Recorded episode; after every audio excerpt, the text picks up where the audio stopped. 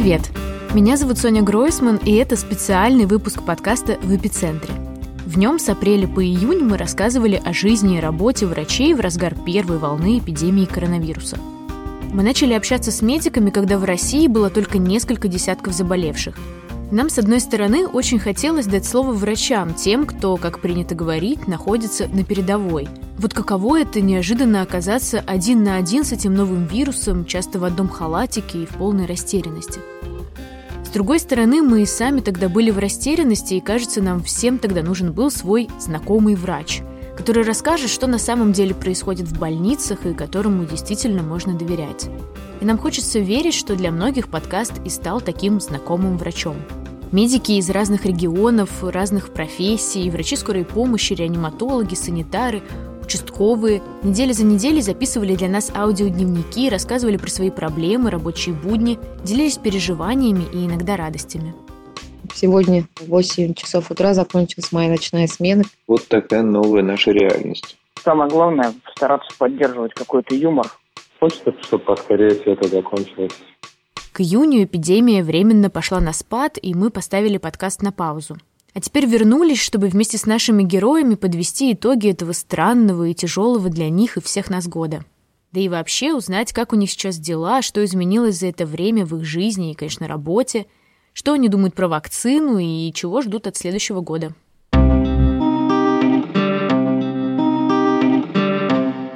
Мы не знаем, что происходит. Никто не знает, что делается в регионах. Мы ждем какого-то экспоненциального роста. До каких цифр? Я думаю, что до больших. Это фрагмент нашего первого разговора с Александром Ванюковым, врачом-хирургом 52-й московской больницы, который с весны почти не работает по специальности. Тогда, в марте, 52-ю больницу, одной из первых, перепрофилировали под инфекционку. Начался поток заболевших, и нам повезло. В том разговоре Ванюков согласился вести для нас свои аудиодневники и рассказывать о больничных буднях. А нашу жизнь показать с удовольствием, ради бога. Мне кажется, это может нас как-то сблизить всех. Я могу попробовать позаписывать тут, пока мы ходим вокруг. С того дня Ванюков почти каждый день отправлял мне голосовые сообщения. Сначала это были небольшие рассказы о положении дел в больнице, настроении врачей, нарастающем потоке пациентов. Я теперь каждый день, как в каком-то дешевом романтическом кино. Открываю телефон, включаю диктофон и говорю, дорогой дневник, сегодня, сегодня день какой-то неровный. А еще, конечно, в дневниках были осторожные прогнозы. Я думаю, что к сентябрю мы из этого всего должны потихоньку выйти. К сожалению, как мы знаем сегодня, не всем этим прогнозам суждено было сбыться. С каждым днем дневники Ванюкова становились все более эмоциональными и долгими, а в больничной рутине находилось место какой-то жизни. Разумеется, для этого эпизода я позвонила Александру Ванюкову и расспросила о его делах и о ситуации в больнице к концу года. Мы заполнены полностью.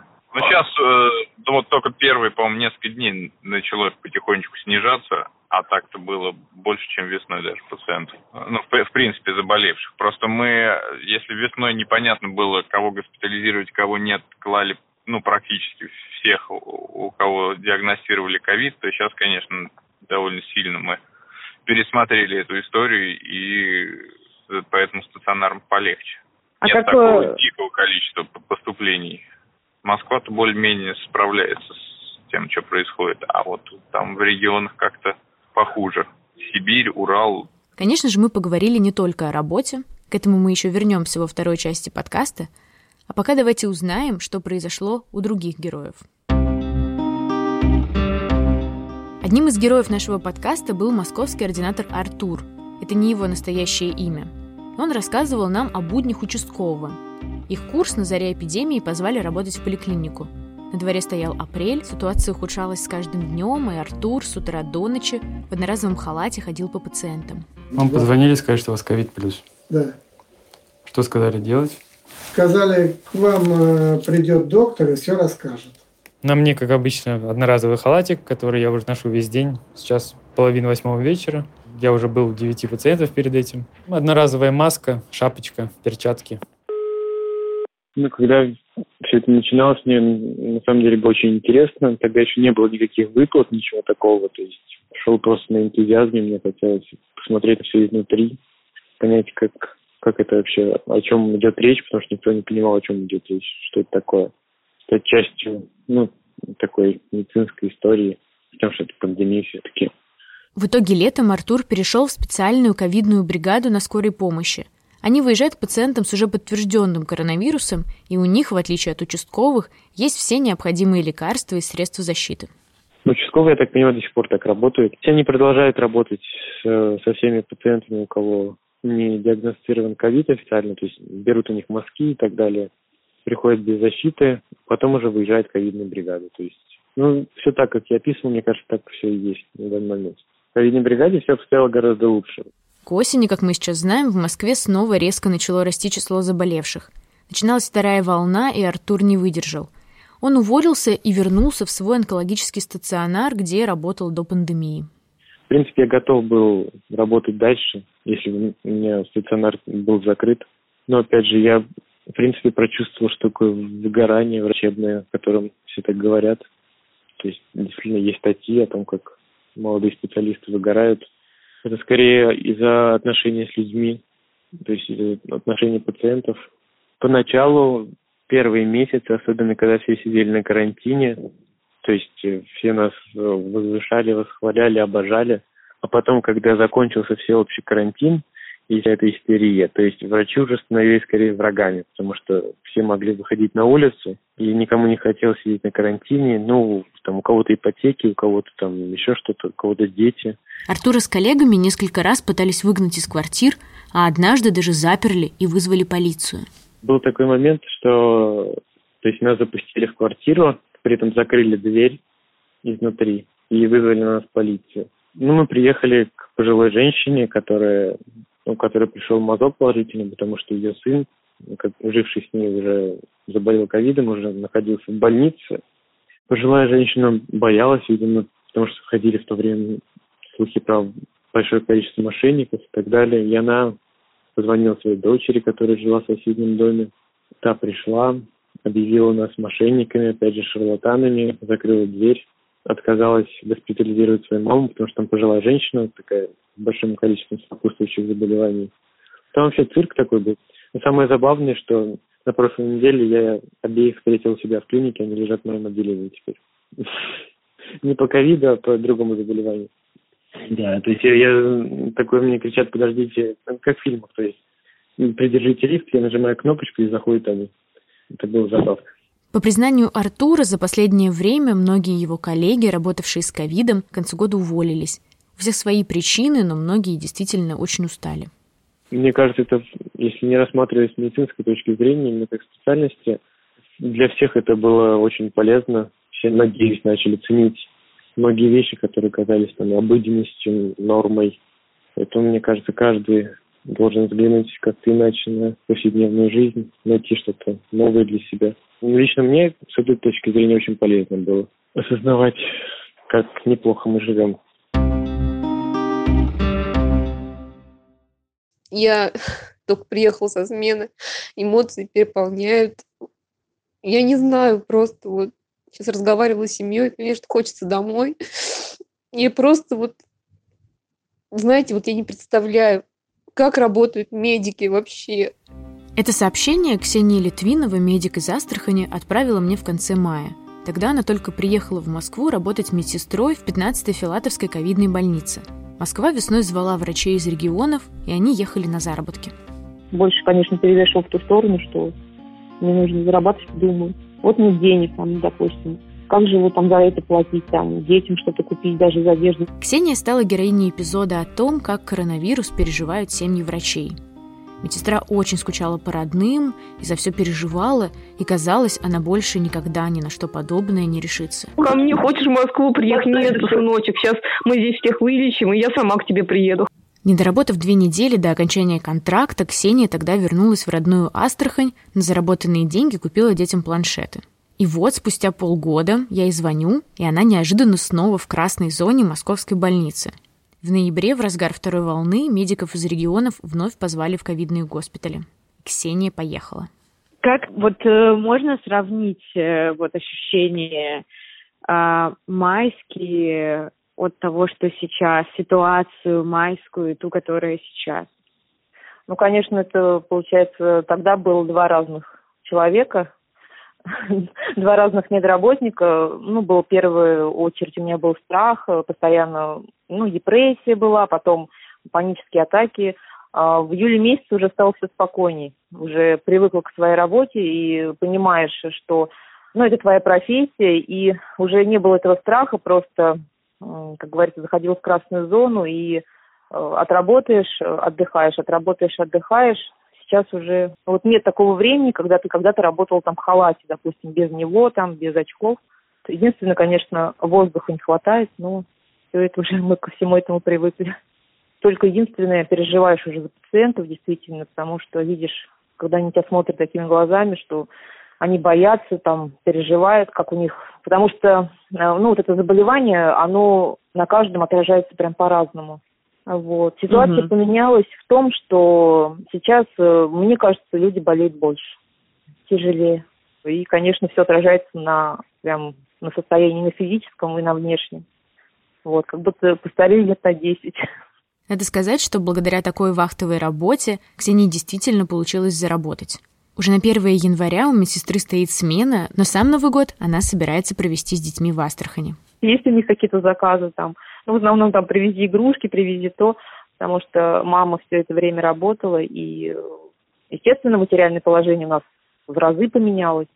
Когда приехала, там, допустим, приезжаешь, их начинаешь баловать, и уже ни в чем не отказываешь, уже просто думаешь, уже, наверное, все есть. Старших сын говорит, мам, ты самое главное, приехай. Мне, говорит, ничего не надо. В конце марта мы общались с врачом-реаниматологом из Волгоградской области Татьяной Ревой. Она одна из немногих на тот момент открыто говорила о проблемах в своей больнице. Жаловалась на нехватку аппаратов ИВЛ, средств защиты, и из-за этого конфликтовала с начальством. Аппаратов ИВЛ нет. Это, это, э, вот эта цифра 13 – это фейк, это нужно для журналистов, это нужно для какой-то отчетности, по факту их нет. Посмотрите, что творится в регионах. После публикации в СМИ руководство больницы стало угрожать Татьяне судом и увольнением. Такие истории в эти месяцы не редкость. Я позвонила Реве, чтобы узнать, как у нее дела сейчас, чем закончился конфликт с начальством, и застала ее на больничном с подтвержденным коронавирусом. Зато, как я узнала, благодаря огласке, упорству, обращениям в прокуратуру, Росздравнадзор, ей удалось добиться своего. У нас не было первой волны, то есть у нас не было э, того, что происходило в Москве тогда весной. А у нас, наоборот, самый пик, он как раз-таки сейчас возник благодаря всему тому шуму, который был весной, все, что все мои э, какие-то обращения в разные инстанции, плюс э, в СМИ, да, вот, э, это все очень повлияло, повлияло в положительную сторону, потому что в нашей больнице теперь есть все, э, есть все, о чем я говорила. Пандемия обнажила все проблемы здравоохранения нам всем стало вот, видно, всем, э, не именно медработникам, да, а простым людям, чиновникам, которые, возможно, раньше думали, что ну нет уже таких проблем, не верили. Я когда обжаловала дисциплинарные изыскания свои, суде рассказываешь суде о том, что происходит в больнице, в районной, да, она ведь не знает этого, она не верит, она думает, что я, что, ну, что ну, нет таких проблем ужасных. В конце концов, в декабре Рева даже взыскала с больницы 5000 рублей морального вреда. Правда, путь к такому хэппи-энду для реаниматолога из города Калач-на-Дону был непростым.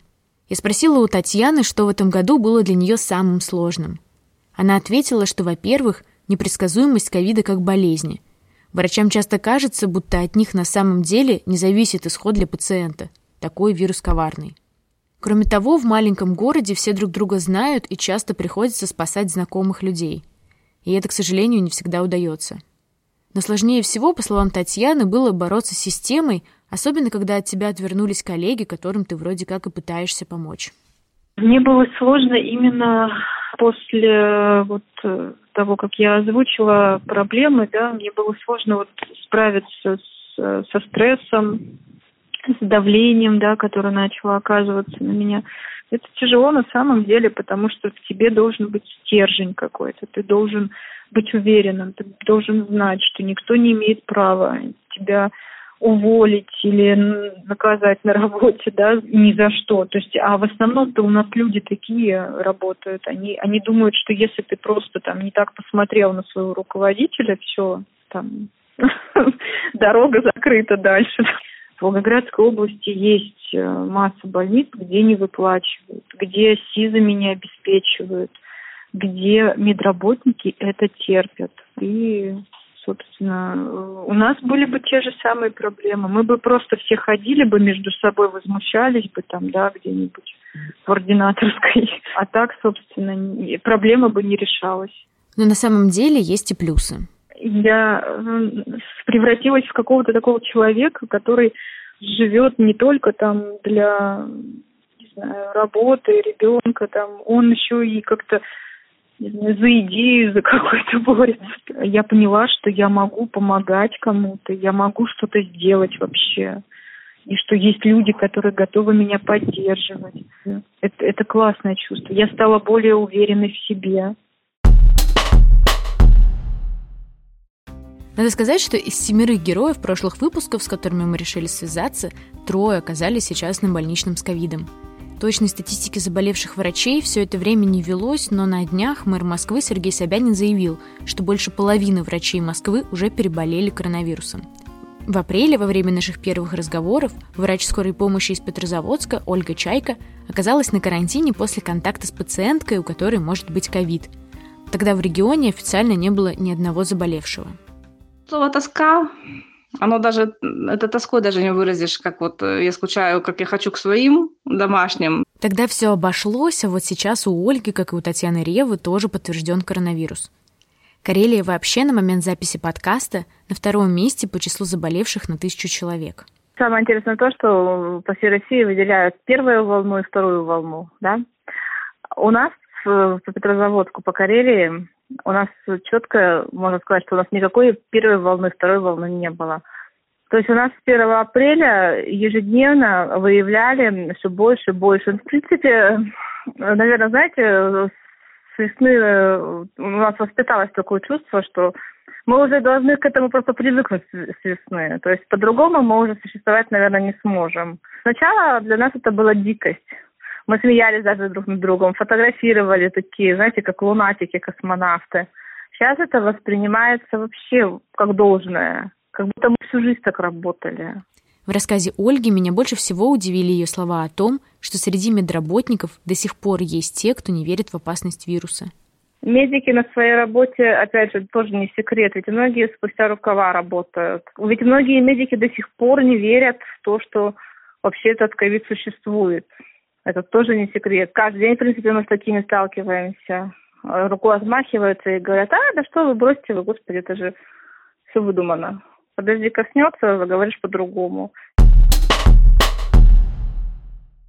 Как я уже говорила, для этого эпизода мы созвонились с главным героем подкаста, врачом-хирургом 52-й больницы Александром Ванюковым. Из выпуска в выпуск он открыто и искренне описывал происходящее в больнице, сомневался в статистике, иногда пугал нас Иногда смешил и рассказывал какие-то трогательные вещи. Пока подкаст не выходил, меня часто спрашивали, а как там Ваников, что он говорит про вторую волну и что думает про вакцину? Отвечаем. Лечить ковид мы пока так и не научились, по большому счету. Есть надежда на вакцину. Я на фоне всех этих мыслей решил сделать себе прививку. Вот и привился спутником. Э, в общем-то, перенес неплохо. Первое введение вообще нормально, второе немножко поштормил. Была лихорадка примерно сутки, а затем все как нормализовалось, и загадочный титр анти... неких антител нарос. Но защитит это привитых или нет, сказать трудно. По крайней мере, попытались соломку подстелить. Возможно, что соломка это эффективно. Вообще про вакцину я спрашивала у всех героев, и меня удивило, что врачи не торопятся прививаться. Одни ей не доверяют, другие пока просто осторожничают. Но вот Ванюков привился еще в октябре и даже поучаствовал в испытаниях. Надо сказать, я просила его записывать дневники и в межсезонье. Вот, к примеру, фрагмент записи от 13 октября. Ну вот, наконец добрались руки записать вам письмо за это время много чего произошло с того момента, как мы последний раз созванивались. Был светлый промежуток, когда мы стояли практически наполовину заполненными. Кто-то ходил в отпуск, кто-то э, ходил на работу, но уже, конечно, не в таком жестком режиме, как прежде. Действительно, рост заболеваемости есть, но, конечно, это не то, что было весной, хотя бы с точки зрения того, что Врачи более-менее привыкли к ситуации, появились какие-то вменяемые алгоритмы и протоколы. А вот 17 ноября, вторая волна уже в самом разгаре. Соня, здравствуйте. Ничего вам давно не писал и не начитывал. Зима подкралась незаметно. Отменили все праздники, никаких вечеринок. На работе все примерно по-прежнему. Я также пытаюсь координировать волонтеров, которых стало значительно меньше, но качество от этого ни, никак не упало, потому что с нами остались самые стойкие, самые надежные. И для родственников и для самих пациентов очень важно быть все время на связи, получать какую-то подпитку и поддержку. Э, вот этим в основном ребята и занимаются в реанимации и в отделениях с пациентами, которые требуют какой-то помощи, как физической, так и эмоциональной. Волонтеры, которые пришли помогать в больницу, по признанию Ванякова, вообще один из главных его итогов года. Хотя врачи вообще как будто не склонны к их подведению под Новый год. Сейчас они, как и все мы, хотят, чтобы все поскорее закончилось, стало как раньше и даже лучше. Уже людей много переболело, уже появилась вакцина. По идее, она даже работает. Поэтому потихоньку должно это все спускаться. То есть если сейчас это снижение не временное, если мы увидим, что устойчиво понижается, ну, наверное, мы так и к февралю достигнем минимума, потом небольшой всплеск будет, да, ну, как все, как все простуды, и потом к лету опять уже уйдет. Но я вот на, очень надеюсь, что к лету мы выйдем в какой-то нормальный режим уже работы. Сделаем еще один осторожный прогноз. Ну что ж, запомним. На фоне ковидных будней больницы Ванюков в своих дневниках часто рассказывал про жену Машу и четырехлетнего сына Федю. С начала эпидемии ему пришлось от них съехать и придумывать, как поддерживать связь. На выходных ездил к сыну, он махал мне с балкона вот, и стрелял по мне из противовирусного бластера, чтобы сбросить с меня все частицы вируса. Жена Ванюкова Маша и сын Федя даже сами становились героями подкаста. Ну, потом мы с Федькой обсуждаем, как бы, что будет, когда закончится карантин, естественно. Мы хотим, чтобы вот, вот за город с папой позвать его пожить, чтобы он там все посмотрел, как мы тут живем. И вот какие новости в семье Ванюковых. Э, мы съехали с семьей, в общем, планировали какой-то более-менее возврат к нормальной жизни, даже, может быть, съездить куда-то к морю. Собственно, в конце октября хотели поехать там немножко отдохнуть. Но жизнь несла свои коррективы. Вот, во-первых, у нас в семье пополнение. Родилась маленькая Васенька в конце апреля. Э, так что можно сказать, что коронавирус сближает людей. Федя мой по-прежнему шарахается от людей. Значит, обязательно надевает маску, если заходит в магазин, там, в кафе, куда угодно, и все время брызгает, моет руки, как бы у него, конечно, не разделась паранойя на этом фоне. Мы собирались в сад, а, но вот на фоне такого роста тоже решили это отложить. Поэтому он у нас дома, вот, страшно любит свою сестру, называет ее существом. Ну, и мы, честно говоря, все называем ее существом пока. вот, это как-то нам привычней. Девочка хорошая, красивая, ест и спит. Раз уж это предновогодний выпуск, мы спрашивали у врачей, чего они все нам желают. И они оказались довольно единодушны. И нет, это не только здоровье мне кажется, всем терпения желают. Первое, что просто людям желаешь всем огромного-огромного здоровья и еще, наверное, большего терпения.